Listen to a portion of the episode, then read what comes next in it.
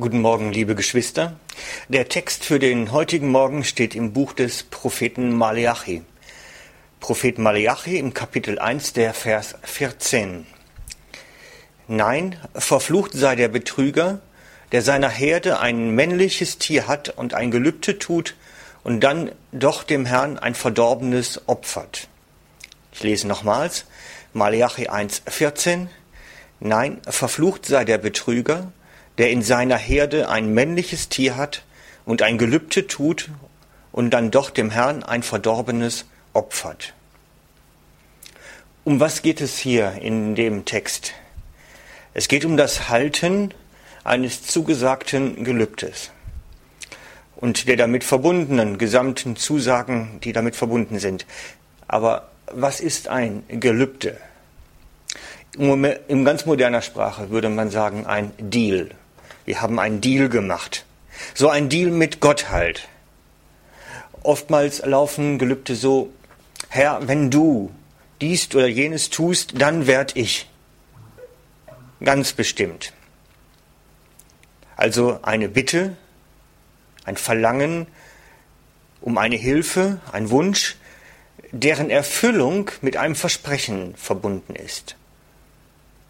Wenn es denn geschieht, dann werde ich. Oftmals geschieht das so aus dem Bauch raus. Wir werden so dahingebetet, könnte man fast schon sagen. Aber der Herr vergisst unsere Versprechen ganz sicher nicht, die wir den Menschen abgegeben haben. Sie sind irgendwo aufgeschrieben bei ihm, in der Erwartung, dass sie erfüllt werden. Schlimmer noch, wenn die Erfüllung eines Gelübdes nicht kommt, dann steht der Betreffende unter einem Fluch, steht in unserem Text. Und das ist so ziemlich das Schlimmste, was einem Menschen passieren kann, auf dieser Erde, unter einem Fluch zu stehen. Das ist nämlich genau das Gegenteil von Segen.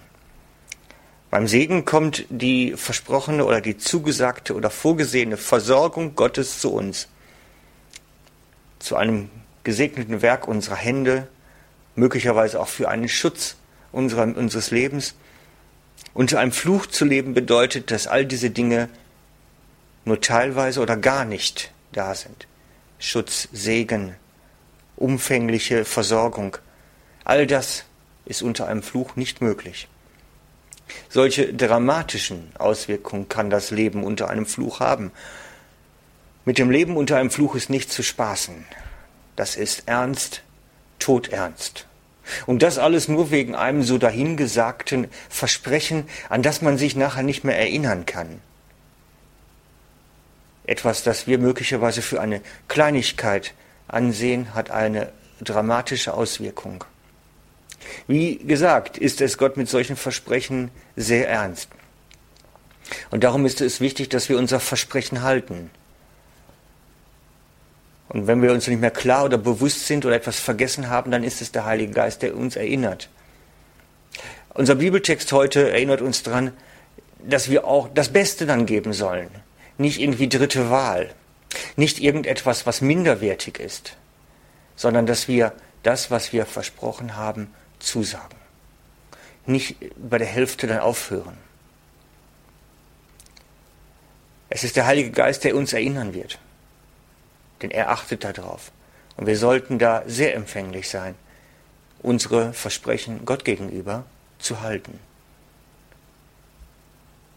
Und das geht in vielen Bereichen, in allen Lebensbereichen. Wenn, wir das Gefühl, wenn du jetzt das Gefühl hast, da ist etwas bei mir, das könnte in die Richtung gehen, dann bete zum Heiligen Geist, zu Jesus, dass er dir das aufzeigt. Ist da etwas, das ich übersehen habe? Dir ein Versprechen zu erfüllen, damit wir zu unserem Wort stehen, nicht als wortberüchtigt dastehen. In diesem Sinne, seid gesegnet im Namen des Herrn. Der Herr Jesus ist mit euch, mit seinem Heiligen Geist. Er wird uns erinnern, alle, alles das, was wir und was er gesagt hat. Amen.